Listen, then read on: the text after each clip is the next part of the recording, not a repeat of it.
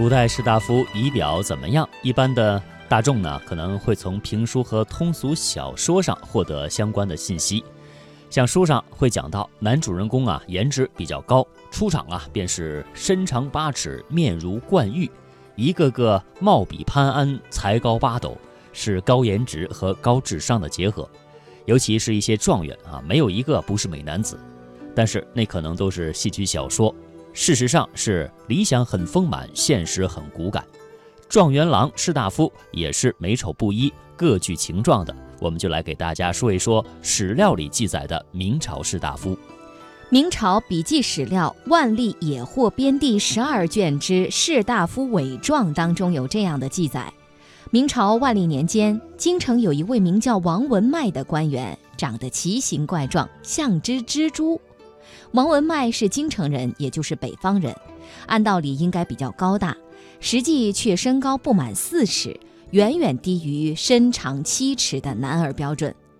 王文迈才华不错，是万历辛丑年进士，会写诗。然而他的外表有时候却掩盖了他的才华。据记载，他腰背都不直，是个驼子，走路蹒跚摇摆，远远望去就像一只大蜘蛛。远望之，宛然一蜘蛛也。外表确实有点拿不出手，但偏偏每次上朝出巡都要他出面，位列在一群士大夫和御林军、御林军当中，实在太引人注目了，引得观者填路，看热闹的人挤满道路，蔚为壮观。不过呢，王文迈他人虽然丑啊，却不自卑，性格豪爽幽默，喜欢说笑。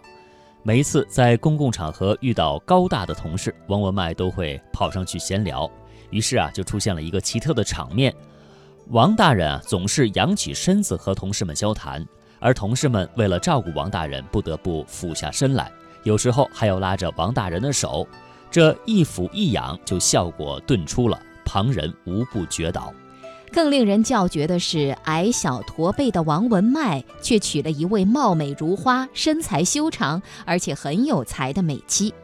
其长其而长，有才色，名闻都下。这是古书里对他妻子的记载。这桩外表看上去并不般配的婚姻，在京城也引起了一些人的妒忌和不满。有些心不正的人就编写了一些段子来讽刺这段婚姻。跟《水浒》中那些轻薄子弟垂涎潘金莲而嘲笑武大郎的行为类似。当然，说王文迈夫妇是武大郎潘金莲之配，那是从外形上而言。王大人本人还是很有才的，他们的夫妻关系也很稳定，没有出现武大郎那样的悲剧。所以呢，现实比小说要有喜感。嗯。再给大家介绍一个人，可能按照我们一般的逻辑啊，北方人的身高呢要稍长于南方人。像《万历野获编》的作者沈德福，他呢就是常年生活在北京城，他也看到了这样的一个事实。他写道：“世人生于西北者，类多长身伟岸。西北籍的士大夫大多呢是高大伟岸的，让人想起了三国的西北英雄马超。”这可能是水土决定的，风土使然。不过呢，也不尽然。沈德福就认识一些南方籍的士大夫，长得也是很高大伟岸的。他举例说，有两位浙江籍的京官，一位名叫王世昌，是浙江临海人；一位名叫朱谢元，是浙江绍兴人，都很高大雄壮。根据沈德福的目测，这两个人啊，都是身高八尺、腰围粗壮的彪形大汉。他写道。昂藏八尺，腰腹十围，其中朱谢元的体重竟达到了四百斤啊，有点吓人。不知道他有没有想过减下肥哈？嗯，那么身体长大之辈似乎都很善饮，这两个人也都是海量。沈德福就曾经领教过王世昌的酒量。某日，他们在一个叫马仲良的官员家里饮酒，当时在座的十多个客人都特别能喝。但是十几个人加起来，居然灌不倒一个王世昌。酒宴结束，大伙儿都东倒西歪，王世昌还清醒着，若无其事地离去。终席不能敌，王醒然而别。更令人叫绝的是呢，王世昌第二天又来叫板饮酒，这回还拿出了神器，叫做蟠桃杯，这玩意儿容量大，一次能装下一升酒水。王世昌饮酒神器一出，小伙伴们都惊呆了。但是为了面子，不得不硬着头皮喝。王世昌提出的条件是：我一杯喝多少，你们就得喝同量的酒。沈德福回忆说，他陪王世昌喝完第一杯，勉强禁止，结果整个人就不好了，已经处于半醉状态。